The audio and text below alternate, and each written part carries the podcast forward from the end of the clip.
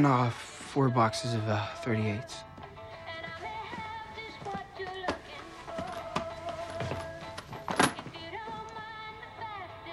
are you kids doing with all this?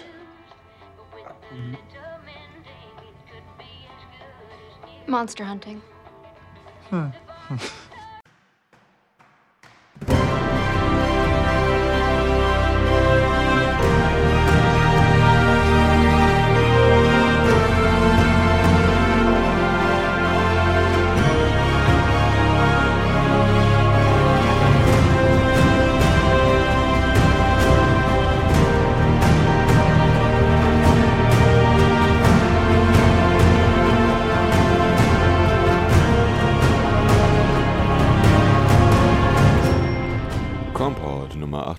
848, Gewaltizei. Hallo und herzlichen Glückwunsch zum 848. Kompott, den ich nicht wirklich an einem einzelnen Tag aufnehme, sondern der äh, mal wieder ganz klassisch ein Kongressvortrag ist.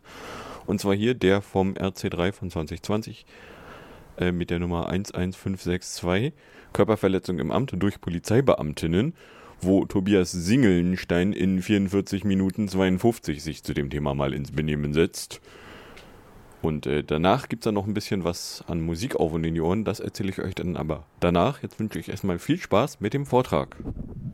Hallo Kongress, hello World.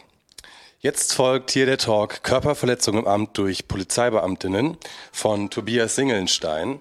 Er ist Professor an der, ähm, für Kriminologie an der Juristischen Fakultät der Ruhr-Universität in Bochum und dort leitet er die Quiapol-Studie über Polizeigewalt und den daraufhin folgenden juristischen Umgang mit derselbigen. Ähm, die Studie läuft seit 2018 bis nächstes Jahr und in ihrem Rahmen wurden bisher über 3300 Menschen ähm, mit ihren Erfahrungen mit Polizeigewalt befragt. Und Tobias stellt uns jetzt erste Ergebnisse daraus vor. Ähm, ich wünsche euch einen spannenden Vortrag und bitte euch fleißig Fragen über den IRC, Twitter unter dem Hashtag RC3 Restrealität und äh, dem RC3-Strang in der Restrealität auf dem Sofa zu stellen. Genau, dann sehen wir uns gleich zum QA wieder und ich wünsche euch jetzt viel Spaß mit Tobias. Ja, schönen guten Abend auch äh, von meiner Seite. Vielen Dank für die Einladung. Ich freue mich sehr, hier zu sein ähm, und in den kommenden 40, 45 Minuten ein bisschen was zu erzählen über unser Forschungsprojekt Queerpol, Körperverletzung im Amt durch Polizeibeamtinnen. Ähm, ich werde das ein bisschen allgemein einleiten, das heißt über das Problem an sich sprechen, welche Fragestellungen am Anfang standen, was eigentlich der Auslöser war, warum wir uns mit dem Thema beschäftigt haben, dann auch ein bisschen darstellen, was die Methodik ist, aber auch schon ähm, was von den Ergebnissen präsentieren, was wir, ähm, die wir in zwei Zwischenberichten schon veröffentlicht haben. Und dementsprechend gehe ich in fünf Schritten vor. Am Anfang, wie gesagt, so ein bisschen zum Hintergrund und unserem Erkenntnisinteresse, dann zum methodischen Vorgehen und ähm, wie wir die Stichprobe äh, entwickelt haben. Dann soll es um Situationen äh, polizeilicher Gewaltanwendung und Viktimisierung gehen. Was sind das für Einsatzsituationen? Wo findet diese rechtswidrige Gewaltausübung statt? Was sind das für Formen äh, von Gewalt und welche Folgen hat das Ganze? Wir haben dann in einem zweiten Zwischenbericht uns noch Rassismus und Diskriminierungserfahrungen in diesen Gewaltkontexten angeguckt. Dazu werde ich ein bisschen was sagen. Und am Ende soll es eben darum gehen, ähm, was passiert eigentlich in solchen Strafverfahren wegen rechtswidriger polizeilicher ähm, Gewaltausübung, wie laufen die ab und wie enden sie. Zunächst aber ein bisschen zu unserem Projekt. Ähm, das ist ein größeres Forschungsprojekt, das von der Deutschen Forschungsgemeinschaft gefördert wird, das wir an der Ruhr-Universität in Bochum ähm, mit einem Team von drei Mitarbeiterinnen äh, durchführen. Und das läuft, wie gesagt, seit 2018, läuft noch ähm, bis nächstes Jahr. Und wir haben als Überschrift, als Titel die Körperverletzung im Amt gewählt. Das ist ähm, der Paragraph des Strafgesetzbuches, der diese rechtswidrige Gewaltausübung durch Amtsträger bezeichnet. Und das heißt, es geht uns um körperliche Gewalt, um äh, Körperverletzung im Sinne des Strafgesetzbuches, nicht um ähm, psychische Gewalt oder sonstige darüber hinausgehende Gewaltformen. Ja, Ziel des Projektes war es eigentlich ähm, von Beginn an diesen, dieses Feld rechtswidrige polizeiliche Gewaltausübung, zu dem wir relativ wenig wissen, etwas stärker auszuleuchten. Wir wissen ein bisschen was über das Hellfeld, das zeige, zeige ich gleich noch ein bisschen genauer. Aber wir wissen im Prinzip ähm, sehr wenig nur über das Dunkelfeld. Das heißt, die Fälle, die gar nicht in den Statistiken registriert werden, das war ein zentrales Forschungsinteresse, ähm, mit dem wir daran gegangen sind. Ja, zunächst ähm, zum Hintergrund ganz allgemein. Die Polizei ähm, übt ja für den Staat ähm, das Gewaltmonopol aus, darf also in bestimmten Situationen Gewalt äh, ausüben. Ganz knapp zugespitzt formuliert äh, kann man sagen, immer dann, wenn polizeiliche Maßnahmen auf anderem Wege nicht mehr durchgesetzt werden können, dann darf die Polizei ausnahmsweise Gewalt anwenden. Aber im Prinzip gilt auch für die Polizei das generelle Gewaltverbot. Das heißt, es ist eine Ausnahmebefugnis. Eben nur dann, wenn es nicht mehr anders geht. Als Ultima Ratio darf die Polizei äh, Gewalt anwenden. Ähm, wann das der Fall ist, ist in den Polizeigesetzen ähm, der Länder und des Bundes dann genauer formuliert. Die sprechen nicht von Gewalt, sondern vom sogenannten unmittelbaren Zwang, der dann eingesetzt werden darf um die Maßnahmen durchzusetzen. Verfassungsrechtlich ähm, ist die Idee also, dass die Polizei so ein bisschen was ähm, rechtsstaatlich eingehegt, Demokratie, äh, vom Demokratieprinzip her, ähm, die Gewalt des Volkes ausübt. Ähm, aber in der Praxis verläuft das natürlich vermittelt über sehr viele verschiedene Stufen. Diese Gewaltanwendung ist nur dann gerechtfertigt, wenn sie sich innerhalb der gesetzlichen ähm, Befugnisse bewegt. Das heißt, wenn die Voraussetzungen der äh, einzelnen Normen in den Polizeigesetzen gegeben sind, die die Gewaltanwendung gestatten. Und die Gewaltanwendung muss zusätzlich auch verhältnismäßig sein. Ähm, das heißt, äh, sie muss das mildeste Mittel sein und sie darf natürlich auch nur so lange angewendet werden, wie es notwendig ist, um die polizeiliche Maßnahme durchzusetzen.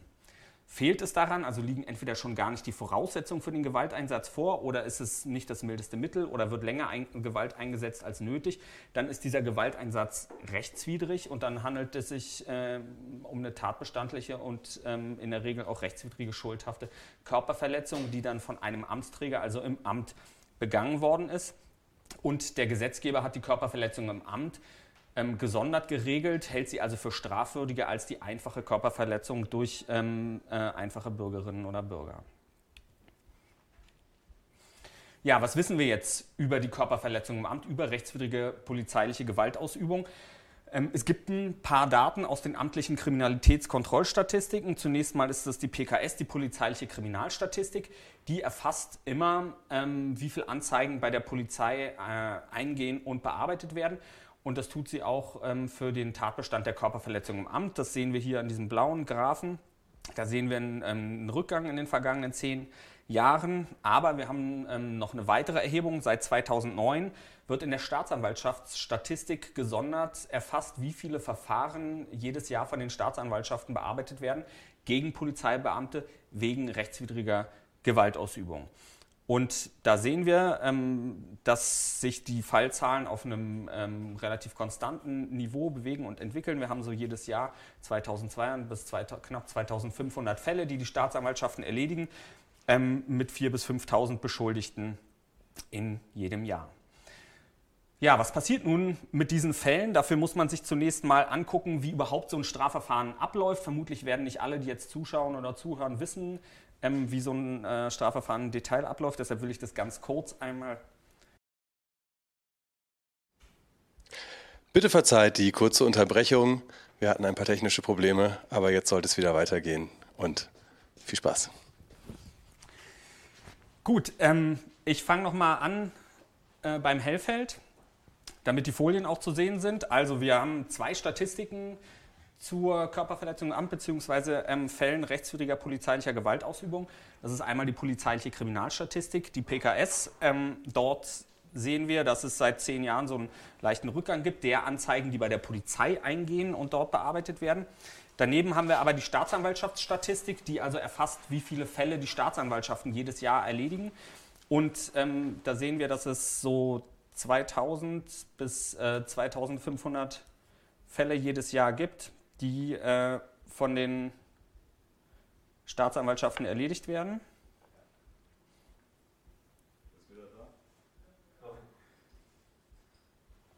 Das heißt, es bewegt sich auf einem relativ konstanten Niveau.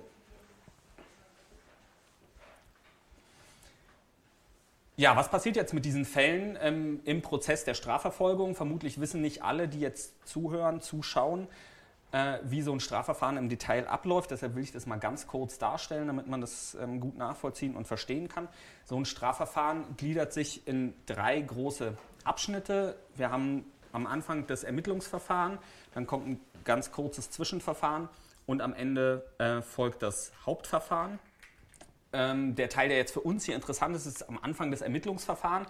Das ist äh, der Abschnitt, wo die Staatsanwaltschaft mit Unterstützung der Polizei bemüht ist, den Sachverhalt zu ermitteln und entscheidet, was mit dem äh, Strafverfahren weiter passiert. Am Ende des Ermittlungsverfahrens, äh, das wie gesagt von der ähm, Staatsanwaltschaft äh, betrieben wird, gibt es im Prinzip drei Entscheidungsmöglichkeiten. Eine Möglichkeit ist, die Staatsanwaltschaft verneint den hinreichenden Tatverdacht, dann stellt sie das Verfahren einfach ein. Ähm, sie kann auch sagen, na gut, es gibt schon äh, sowas wie einen hinreichenden Tatverdacht, aber ähm, das ist ein geringfügiger Fall oder ein Fall von mittlerer Schuld, dann wird ebenfalls eingestellt, allerdings unter Umständen gegen Auflagen nur. Oder sie sagt, wir sehen hier einen hinreichenden Tatverdacht und ähm, das ist auch kein ganz geringer Fall, deshalb bringen wir das zur Anklage und dann erst geht der Fall, geht das Verfahren überhaupt zum Gericht. Bis dahin, ähm, wie gesagt, Verfahrensherrschaft der Staatsanwaltschaft. Ja, wie ist das nun in unseren Fällen hier, also bei Verfahren wegen Körperverletzung im Amt gegen Polizeibeamtinnen? Ähm, schauen wir uns mal an, was die Staatsanwaltschaftsstatistik 2019 dazu sagt. Ähm, da sehen wir, dass von diesen ja, gut 2000 Fällen 94 Prozent eingestellt worden sind nach 170 Absatz 2 mangels hinreichenden Tatverdachts nur in 2% der Fälle ähm, hat es eine Anklage gegeben, ist das Verfahren also weitergegangen zum Gericht und dann gibt es noch 4% ungefähr Opportunitätseinstellung. Wir sehen also, wir haben eine sehr, sehr niedrige Anklagequote, nur 2%. Und das ist auch keine Besonderheit jetzt aus diesem Jahr, sondern das ist eine Zahl, die ähm, sich ziemlich konstant über die Jahre hält. Nun werden immer in allen Strafverfahren relativ viele Verfahren eingestellt, aber 2% ist doch ähm, ja, auffallend wenig. Gucken wir uns mal an, wie das im Vergleich zum Durchschnitt aller Strafverfahren ist. Äh, auch da haben wir 34 Prozent Einstellung mangels hinreichenden Tatverdachts, aber wir haben eine Anklagequote von 24 Prozent, also mehr als zehnmal so hoch. Und das ist ähm, jetzt schon auffällig. Das gibt es in keinem anderen Deliktsbereich, dass die Anklagequote so, so niedrig ist wie bei diesen äh, Verfahren wegen Körperverletzung im Amt. Das sieht man also in der Statistik und das war ein wichtiger Ausgangspunkt auch für unser Projekt, dass wir uns gefragt haben, warum läuft das eigentlich in diesen äh, Verfahren so komisch? Ähm, das wollen wir uns angucken. Und zum anderen ähm, ist das Ganze ja auch nur ein Ausschnitt. Das ist nur das Hellfeld, also die Fälle, die auch der Polizei oder der Staatsanwaltschaft bekannt werden, werden natürlich in der Statistik registriert und daneben gibt es ein sogenanntes Dunkelfeld, wie in allen ähm, Deliktsbereichen. Das heißt Fälle, die überhaupt nicht in die Strafverfolgung gelangen und die dementsprechend auch nicht statistisch erfasst werden und nicht in der Gesellschaft als Kriminalität diskutiert werden. Und über dieses Dunkelfeld wollen wir auch was wissen. Und damit, damit ist dann im Prinzip das Erkenntnisinteresse unseres Forschungsprojekts beschrieben. Ähm, wir wollen zum einen, zum einen uns den Viktimisierungsprozess angucken, also wer wird Opfer rechtswidriger polizeilicher Gewaltanwendung, in welchen Situationen passiert es und welche situativen Faktoren spielen dabei eine Rolle. Wir wollten uns angucken, wie gehen die Leute dann mit dieser Erfahrung, mit dieser Betroffenheit um. Ähm, erstatten sie Anzeige, erstatten sie keine Anzeige? Was sind ähm, Faktoren, die dieses Anzeigeverhalten beeinflussen? Welche Folgen hatte das sonst? Und aus diesen Zahlen kann man dann natürlich auch ungefähr bestimmen, wie groß das Dunkelfeld im Verhältnis zum Hellfeld ist. Ja, das waren unsere Ausgangspunkte. Wie sind wir jetzt dabei vorgegangen ähm, in methodischer Hinsicht? Das Projekt setzt sich aus zwei Teilen zusammen. Ähm, erstens einer quantitativen Opferbefragung und zweitens dann darauf folgend qualitativen Experteninterviews. Ich sage erstmal was zu der Opferbefragung, weil es bisher relativ wenig zu diesem äh, Themenfeld gibt, wollten wir äh, explorativ vorgehen. Das heißt, wir haben uns gedacht, wir ähm, versuchen so viele Erfahrungen wie möglich ähm, zu sammeln, auch möglichst viele diverse Erfahrungen. Und dafür haben wir einen Online-Fragebogen erstellt, der insgesamt dann knapp zehn Wochen äh, zur Verfügung stand, ähm, wo man sich beteiligen konnte äh, und von seinen Erfahrungen berichten konnte. Im Anschluss daran haben wir dann 60 ExpertInnen-Interviews durchgeführt mit Polizeibeamtinnen und Polizeibeamten, ähm, mit Vertreterinnen aus der Justiz, also sowohl Staatsanwaltschaft als auch Gericht, aber auch mit der Zivilgesellschaft, das heißt mit Opferberatungsstellen, mit äh, Journalistinnen ähm, und anderen Expertinnen. Diese Interviews haben wir jetzt alle geführt ähm, und wir werten in beiden Projektteilen jetzt aus, also sowohl in dieser quantitativen Befragung, von der ich heute vor allem was erzähle, als auch in den Interviews sind wir jetzt mitten im Auswertungsprozess. Ja, für die Befragung ähm, ist natürlich immer so ein bisschen die spannende Frage, wie kommt man jetzt an die Leute ran, die man befragen möchte. Äh, am liebsten hätte man gerne eine repräsentative Stichprobe, ähm, das heißt eine, die zufällig entstanden ist ähm, und die man dementsprechend dann auch verallgemeinern kann, wo man sagen kann, die Ergebnisse ähm, sind verallgemeinerungsfähig. Das ist allerdings bei Themen wie jetzt hier Körperverletzung im Amt praktisch eigentlich nicht zu bewerkstelligen, so eine Zufallsauswahl weil dafür das Phänomen dann doch in der Gesellschaft zu ungleich verteilt ist und zu selten vorkommt. Deshalb haben wir gesagt, okay, wir sammeln alle Erfahrungen ein, die wir kriegen können. Und das bedeutet, wir müssen unsere Befragung bekannt machen, ähm, damit möglichst viele Leute an dieser Online-Befragung teilnehmen. Das haben wir mit zwei Schritten getan. Erstens haben wir ein Schneeballverfahren angewendet. Das heißt, wir sind zu Gatekeepern gegangen, die in bestimmten gesellschaftlichen Bereichen unterwegs sind, wo wir gedacht haben, okay, da das, äh, spielt das Problem eine Rolle und haben die gebeten, auf äh, die Studie hinzuweisen, auf die Befragung hinzuweisen. Ähm, das haben wir in zwei Wellen getan, wo wir erst wichtige bundesweite Organisationen angesprochen haben und dann sehr stark in die Breite gegangen sind und mehr als 1000 Gatekeeperinnen und Gatekeeper angesprochen haben. Das war auch ziemlich erfolgreich, äh, hat gut geklappt. Aber verschiedene Bereiche sind unterschiedlich, sind unterschiedlich organisiert in der Gesellschaft und äh, es gibt nun Bereiche, die über Gatekeeperinnen und Gatekeeper nicht so gut zu erreichen sind. Deshalb ähm, war unsere zweite Schiene die Öffentlichkeitsarbeit. Wir haben mit Flyern, aber auch mit Pressearbeit und Social Media ähm, auf die Studie hingewiesen, um möglichst viele Leute zu erreichen äh, und zu bitten, an der Befragung teilzunehmen, wenn sie entsprechende Erfahrungen gemacht haben.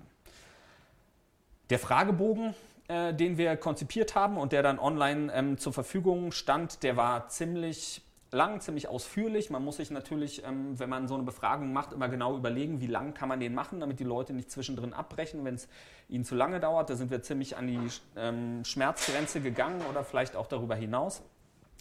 Im Durchschnitt hat es am Ende 39 Minuten gedauert, alle Fragen zu beantworten, aber ich glaube, das war die richtige Entscheidung, so einen langen, detaillierten, ausführlichen Fragebogen zu machen.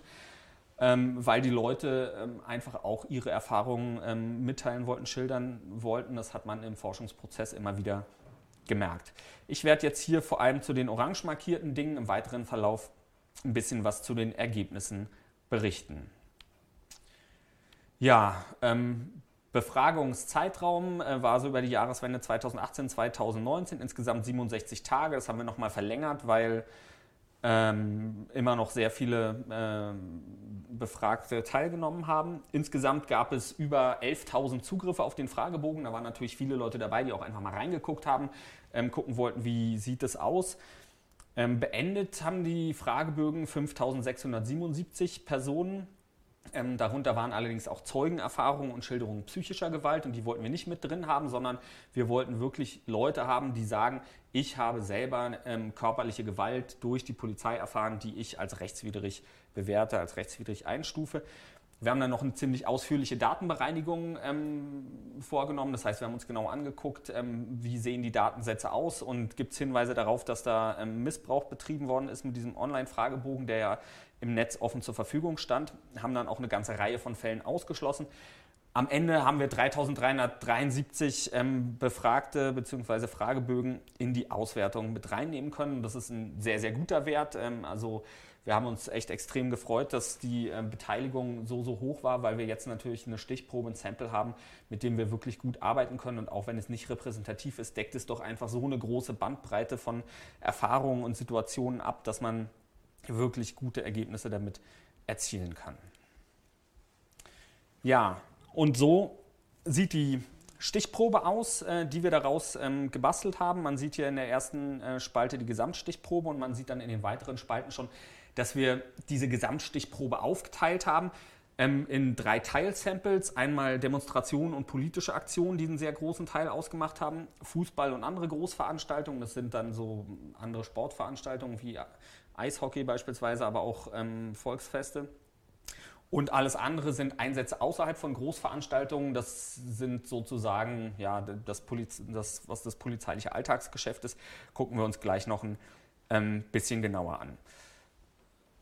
Wir sehen dass die Stichprobe ähm, insgesamt relativ jung ist ähm, und relativ männlich geprägt ist, aber dass wir in den einzelnen Teilsamples auch deutliche Unterschiede ähm, sehen. Beispielsweise ähm, Demonstrationen, politische Aktionen ähm, ist der Anteil von ähm, weiblichen äh, Teilnehmerinnen und Gender Nonconforming Teilnehmenden äh, deutlich höher als in den anderen Bereichen.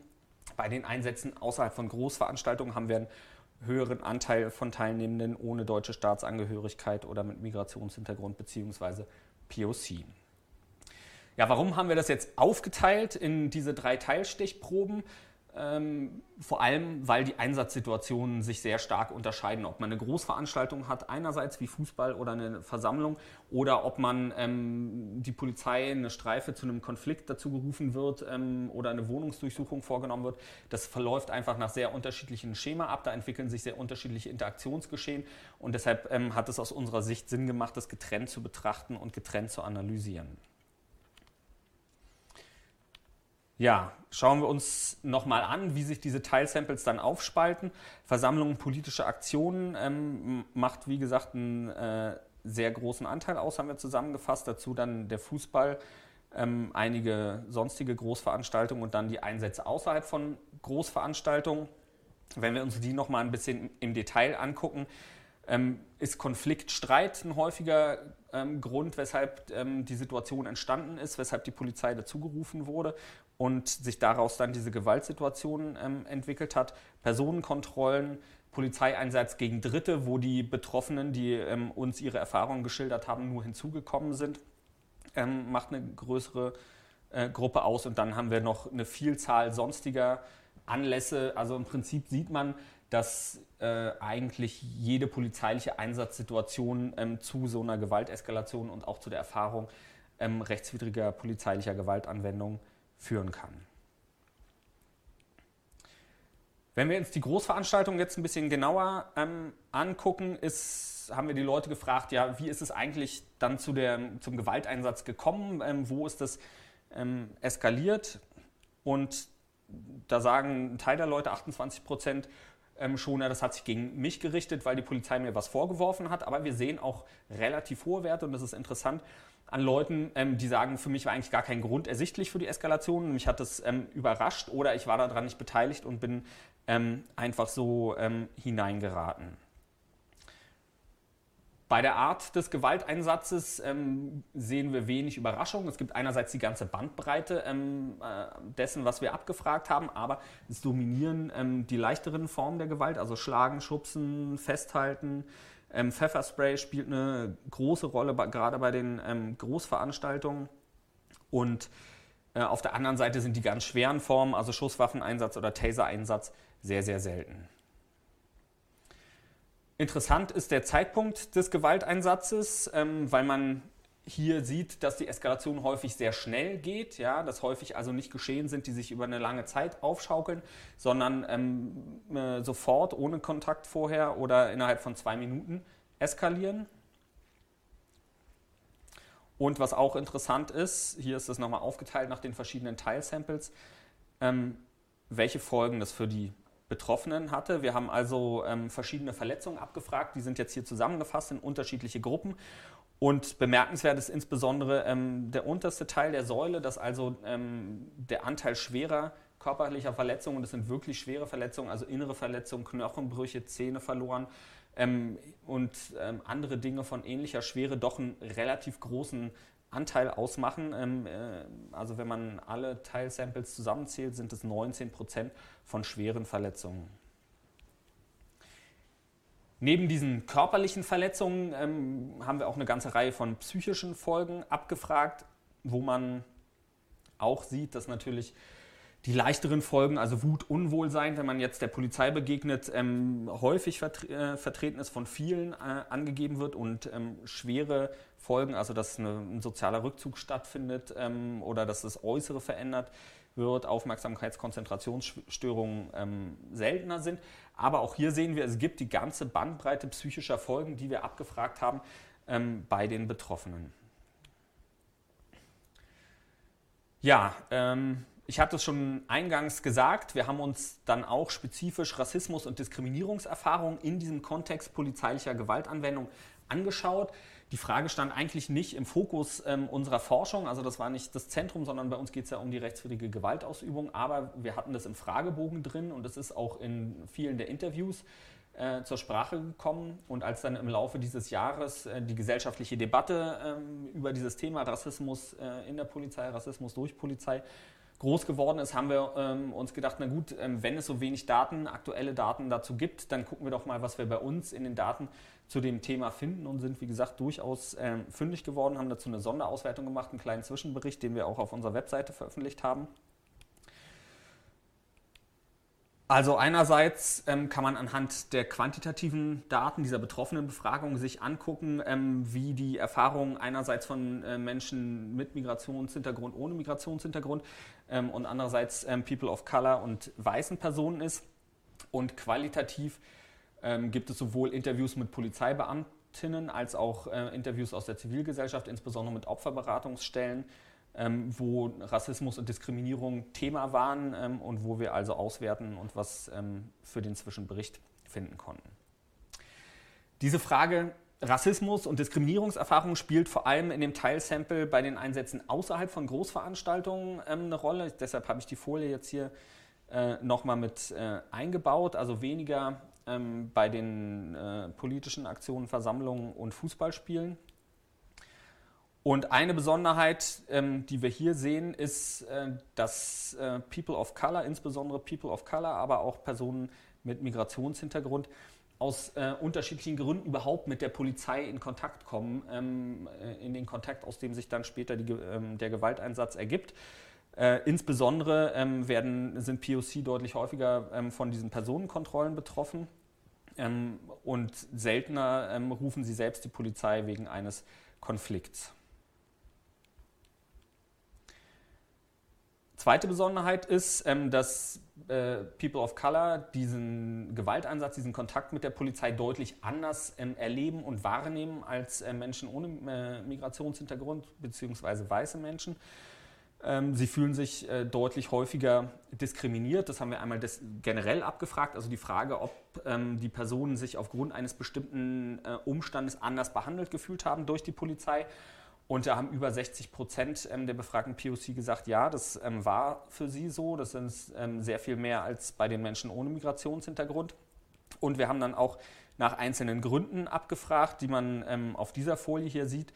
Und insbesondere die zugeschriebene ethnische, kulturelle Zugehörigkeit, Hautfarbe, Nationalität, Name und Sprache haben hier für POC eine Rolle gespielt, waren für sie also ähm, aus ihrer Perspektive der Grund, dass sie von der Polizei anders behandelt worden sind äh, als andere Menschen. Ja, dann hat uns natürlich die Frage interessiert, warum ist das so? Warum äh, erleben POC äh, diese Situationen anders als Menschen ohne Migrationshintergrund, als weiße Menschen? Und da finden wir verschiedene Dinge in den äh, Interviews insbesondere. Wir haben zum einen natürlich auch ähm, Erfahrungen von offenem Rassismus ähm, sehen können. Ähm, teilweise in der betroffenen Befragung in den Freitextfeldern haben Leute angegeben, ähm, dass sie zum Beispiel gezielt rassistisch beleidigt oder bedroht worden sind. Aber auch in den Interviews mit den Polizeibeamtinnen berichten ähm, einzelne Polizisten, Polizistinnen durchaus davon, dass äh, Kolleginnen und Kollegen rassistisch handeln, gezielt, intendiert rassistisch handeln. Das ist also sicher ein Teil des Problems, intendierter, gezielter Rassismus. Aber ähm, was wir auch sehen, ist das sogenannte polizeiliche Erfahrungswissen, ja? ähm, was sich zum Beispiel in, in diesem Interviewzitat ähm, widerspiegelt. Wir handeln alle in unserem Leben aufgrund de, der Erfahrungen, ähm, die wir gemacht haben. Das heißt, wir gehen in bestimmte Situationen mit einer Erwartungshaltung rein und verhalten uns entsprechend dieser ähm, Erwartungshaltung.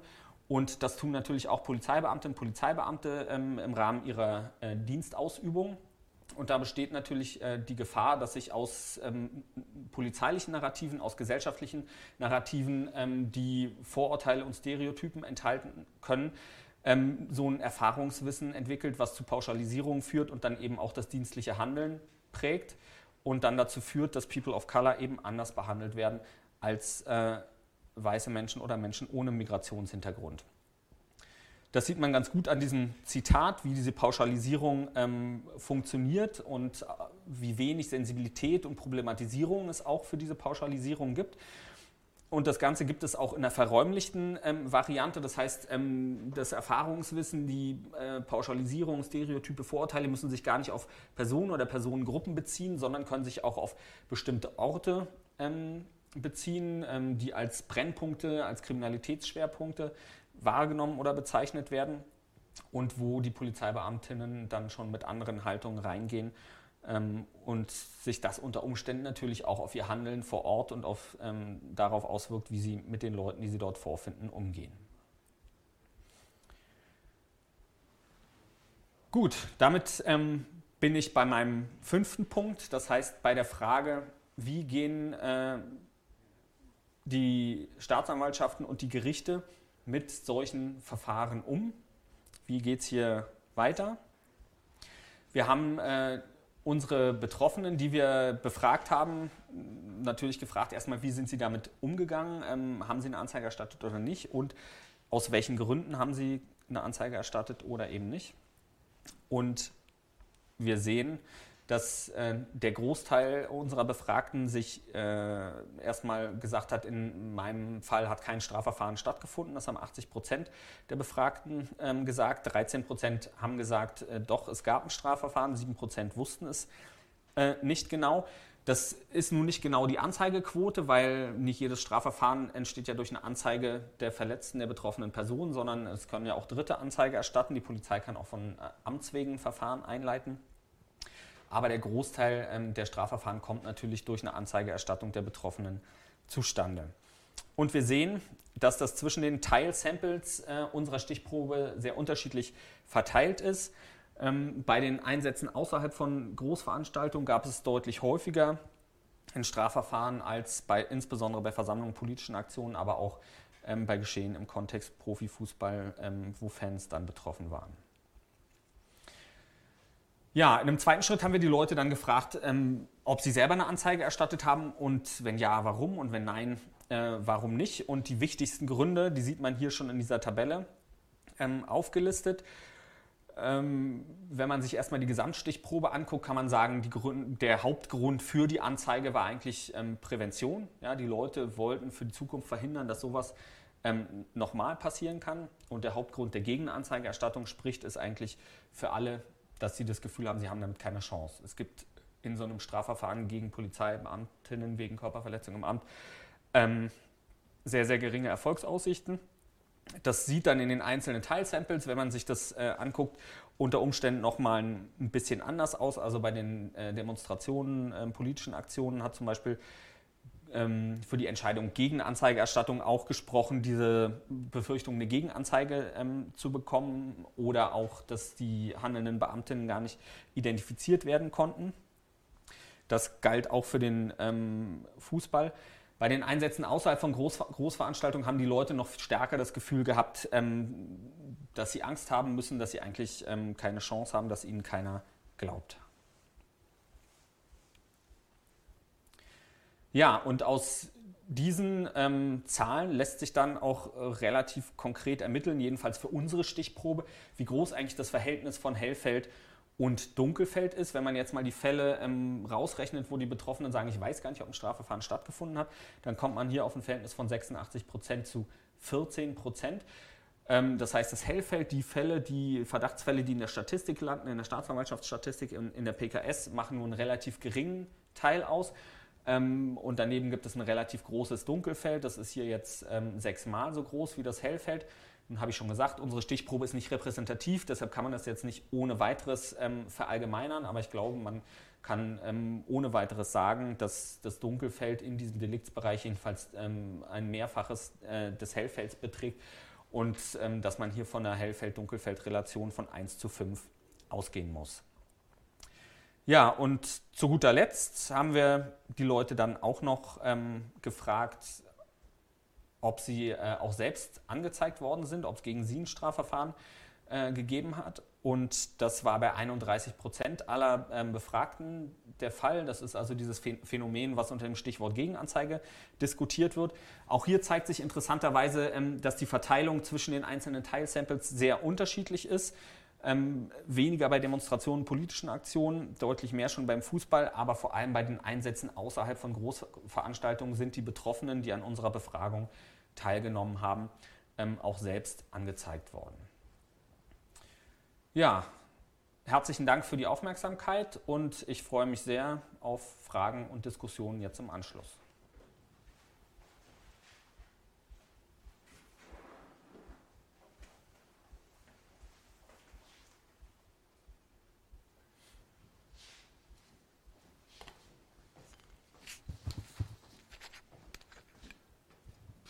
Okay, vielen Dank erstmal. Und es haben sich ein paar Fragen zusammengesammelt. Jetzt gucke ich hier mal fix rein. Und zwar die erste Frage. Ähm, ich hoffe, das Mikrofon ist an. Ähm, und zwar, ähm, genau, Fragen zu äh, wissenschaftlichen Aspekten der Studie wären, wie siehst du die aktuelle Studienlage zur Polizeigewalt? Welche Aspekte sollten deiner Meinung nach besser beleuchtet werden? Und wie würde deine Traumstudie aussehen, wenn es die nötigen Ressourcen, Kooperationen ähm, geben würde? Also wenn, wenn wir jetzt rechtswidrige polizeiliche Gewaltausübungen ähm, anschauen, kann man natürlich einerseits sagen, es ist schön, dass wir überhaupt schon diese Studie ähm, durchführen konnten. Das ist wirklich eine tolle Möglichkeit, aber es gibt eigentlich viel zu wenig und man, man könnte sich viele Detailprobleme noch deutlich genauer anschauen. Ne? Wir haben jetzt, ähm, wenn man so will, einmal groß uns das Feld angeguckt, was, was gibt es da überhaupt für Fälle, was gibt es da für Konstellationen? Und man könnte jetzt viel ähm, genauer noch reingehen und sich einzelne Konstellationen, einzelne Interaktionsgeschehen angucken, wie, en, wie entwickelt sich ähm, so ein konkretes Interaktionsgeschehen, was sind konkrete Auslöser, ähm, weil es läuft ja sehr dynamisch und ähm, entwickelt sich, ähm, ja, gibt ein Wort das andere. Und das nachzuvollziehen und sich anzuschauen, wäre interessant. Dann wäre es natürlich total spannend, das Ganze mit einer repräsentativen Stichprobe zu machen, was einfach wahnsinnig teuer wäre, was man normalerweise nicht finanziert ähm, bekommen könnte. Und dann kann und sollte man natürlich gerade ähm, in der aktuellen Diskussion sich diese Fragen Rassismus und Diskriminierung, auch unterschiedliche Formen von Diskriminierung, ähm, deutlich genauer angucken. Und da wäre sicher viel, viel mehr möglich noch. Okay, danke schön. Dann eine weitere Frage. In einigen Bundesländern gibt es bereits eine Kennzeichnungspflicht für Polizeibeamte. Und wie sieht das in der Praxis aus? Lassen sich Gewalttäter dadurch in der Regel identifizieren? Und habt ihr dazu Ergebnisse? Ähm, ist eine gute Frage. Es gibt äh, tatsächlich sogar eine Mehrzahl der Bundesländer inzwischen diese ähm, Kennzeichnungspflicht ähm, mit Nummern in der Regel. Namensschilder gehen, würden auch gehen. Ähm, wir haben in, unserer Studie gesehen, dass die Nicht-Identifizierbarkeit ein häufiges Problem ist, ja, und zwar an unterschiedlichen Stellen. Erstens, weil die Leute schon bei der Anzeigerstattung sagen, na, ich kann, den, äh, kann die handelnden Beamten gar nicht identifizieren, ich weiß nicht, wer das war, deshalb erstatte ich auch gar nicht erst Anzeige. Aber das war auch für die Staatsanwaltschaften häufig ein Grund, die Verfahren einzustellen, ähm, weil sie gesagt haben, wir können nicht mit hinreichender Sicherheit ähm, identifizieren, welcher Beamte, welche Beamtin hat denn da zugeschlagen. Im Strafrecht ist es ja immer so, dass, dass man eine konkrete Handlung einer konkreten Person nachweisen muss. Und ähm, deshalb muss man die Person, die da gehandelt hat, äh, genau identifizieren.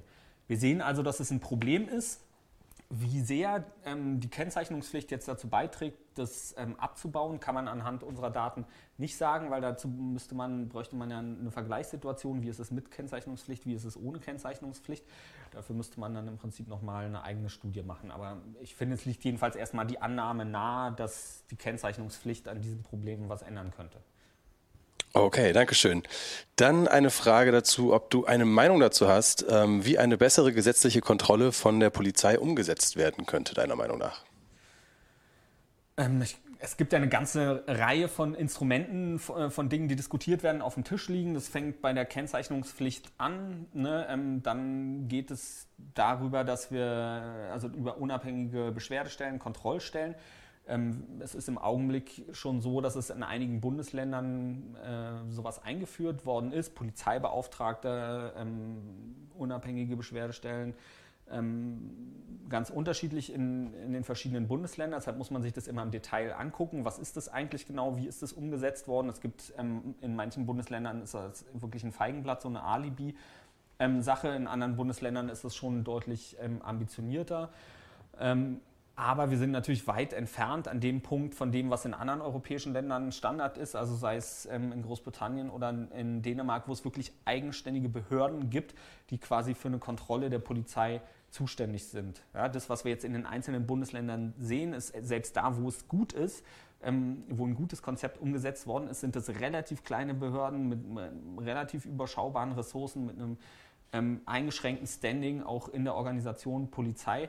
Und ähm, man braucht eigentlich was, was, was deutlich größer ist, wenn man zu einer wirklichen Kontrolle ähm, polizeilichen Handelns in der Praxis kommen will. Okay, danke schön.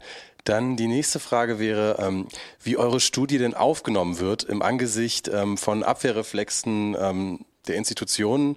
Ähm, genau, wie die Studie aufgenommen wird von Medien, Polizistinnen, Vereinigungen oder ähm, auch diversen Innenministerien. Ähm, ja, ist eine interessante Frage. Wir haben, uns war natürlich klar, dass es ähm, schon ein bisschen Welle machen wird, das Thema, wenn, wenn wir dazu forschen. Dass es dann so groß wird, haben wir im Vorfeld auch nicht gedacht. Also an ganz unterschiedlichen Punkten. Also, dass so viele Leute mitmachen und teilnehmen und dass so viele Leute in der Art bewegt, dass sie sich auch hinsetzen und 40 Minuten diesen Fragebogen ähm, ausfüllen, ähm, war uns nicht klar. Natürlich ähm, kommt dann auch darüber hinaus immer noch viel bei uns an. Ne? Leute, die uns E-Mails schreiben, die uns anrufen, die Fragen stellen. Und so, wo man merkt, das bewegt wirklich viele Leute, die selber so eine ähm, Erfahrung ähm, gemacht haben und ihre Eindrücke schildern. Äh, das war eine Nummer größer, eine ganze Nummer größer, als wir eigentlich erwartet hatten. Und auch das Medieninteresse ähm, hat uns überrascht. Also wir dachten schon, dass es klar, dass für Medien interessant ist, aber dass es so ein Interesse weckt, ähm, dass wirklich dann alle darüber berichten wird, äh, wollen und das ein großes Thema ist, war, haben wir uns eigentlich so nicht ausgemalt. Äh, und ist eine total schöne Sache, ähm, aber hat auch viel Ressourcen und äh, Anstrengungen gekostet. Und ansonsten äh, würde ich sagen, kriegen wir so ein ziemlich also aus der Organisation Polizei kriegen wir ein ziemlich gemischtes Feedback, also gemischter eigentlich auch, als ich das erwartet hätte. Das, da gibt es die ganze Bandbreite von so totaler Ablehnung ähm, bis hin auch, dass wirklich auch nicht nur einzelne Polizeibeamtinnen zu uns ankommen und sagen, ja gut, dass ihr das macht und ähm, das gibt dann ein Problem und äh, das muss man sich einfach mal angucken. Äh, insgesamt, vielleicht so im Schnitt würde ich sagen, gibt es so eine kritische Aufgeschlossenheit. Ne? Ich glaube auch die Leute ähm, äh, aus der Polizei, die jetzt sagen, ja, glaube ich eher nicht, dass es ein großes Problem ist ähm, oder dass da was dran ist, äh, gucken sich das erstmal an und diskutieren mit uns. Ja? Also die Gewerkschaften waren ja eher so ein bisschen ablehnend unterwegs, aber eigentlich ist das, was wir aus der Polizei zurückgespiegelt bekommen, jetzt nicht so negativ, wie man vielleicht denken könnte. Daran anschließend äh, die Frage, ich glaube, die passt gerade ganz gut. Was können wir denn gegen Rechtsradikale an der Spitze der deutschen Polizei Polizeigewerkschaft wie Rainer Wendt tatsächlich tun? Ja gut, ich meine, die Polizeigewerkschaften sind ja im Prinzip nur Vereine und in, Interessenvertretungen ähm, von Polizeibeamtinnen und Polizeibeamten. Ich glaube, da müssen sich letztendlich die Mitglieder ähm, überlegen, ob sie das wollen oder äh, nicht wollen ähm, und was die Polizei selber angeht. Also ich glaube, man muss einfach sehr genau trennen zwischen den Gewerkschaften auf der einen Seite und der Polizei selber auf der anderen Seite. Ähm, und was, was die Polizei selbst ähm, angeht, da ist, glaube ich, schon die ganze Gesellschaft aufgerufen, das im Blick zu behalten und sich ganz genau äh, anzugucken und auch kritisch nachzufragen. Und da tut, glaube ich, eine öffentliche Debatte dringend Not. Gut, vielen Dank. Dann kommen wir zur letzten Frage. Und zwar, ähm, würdest du trotz äh, der Ergebnisse raten, ähm, bei Übergriffen eine Anzeige zu erstatten?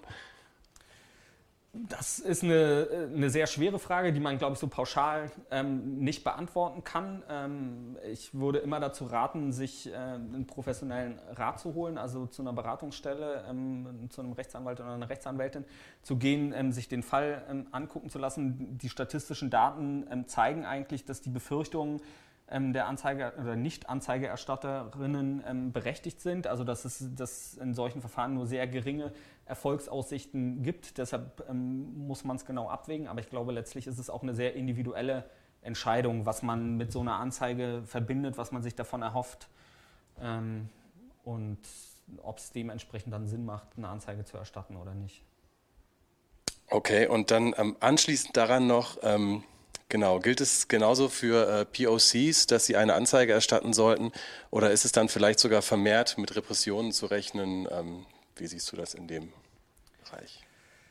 Ähm, ja, ist glaube ich schon, ähm, kann schwieriger sein oder wird schwieriger sein für POC in so einer ähm, Situation eine Anzeige zu erstatten äh, und sich durchzusetzen. Also nach dem, was wir in den Interviews mit den Opferberatungsstellen hören, gerade wie die Situation für POC in diesen Konstellationen ähm, ist, äh, ist es für sie häufig schwieriger. Auf der anderen Seite sehen wir jetzt, dass es extrem wichtig ist, das Thema in der Öffentlichkeit ähm, zu debattieren.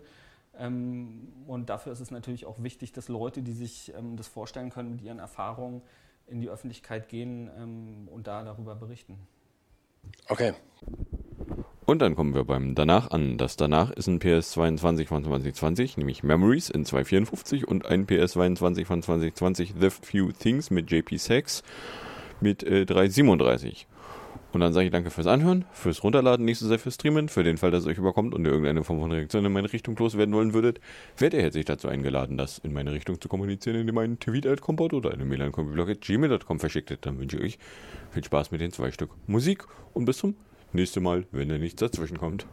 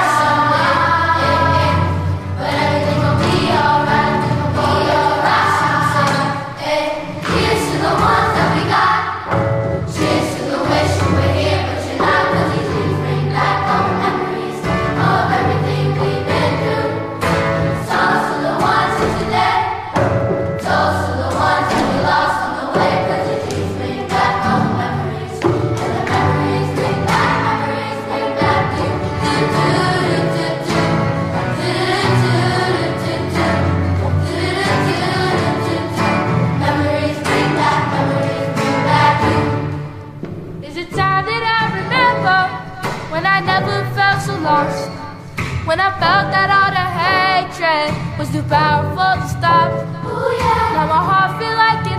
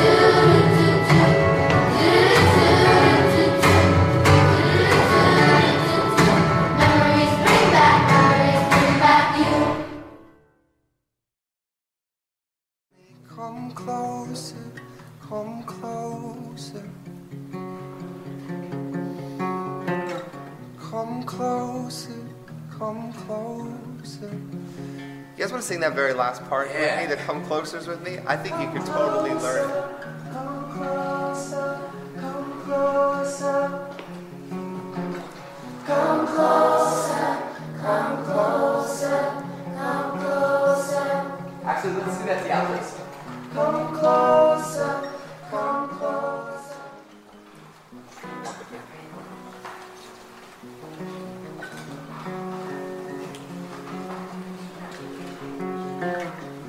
I'm gonna sing you guys a love song. It's called it's called The Few Things.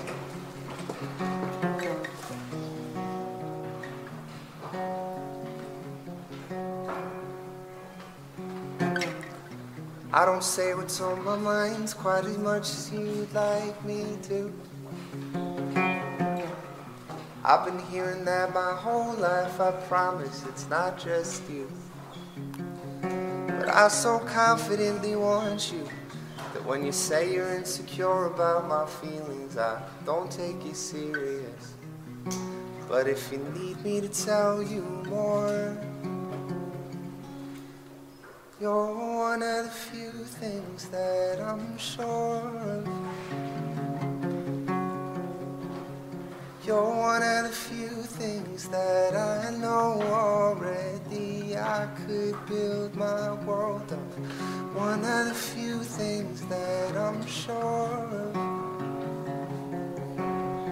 I want you to unravel me. Come closer, come closer.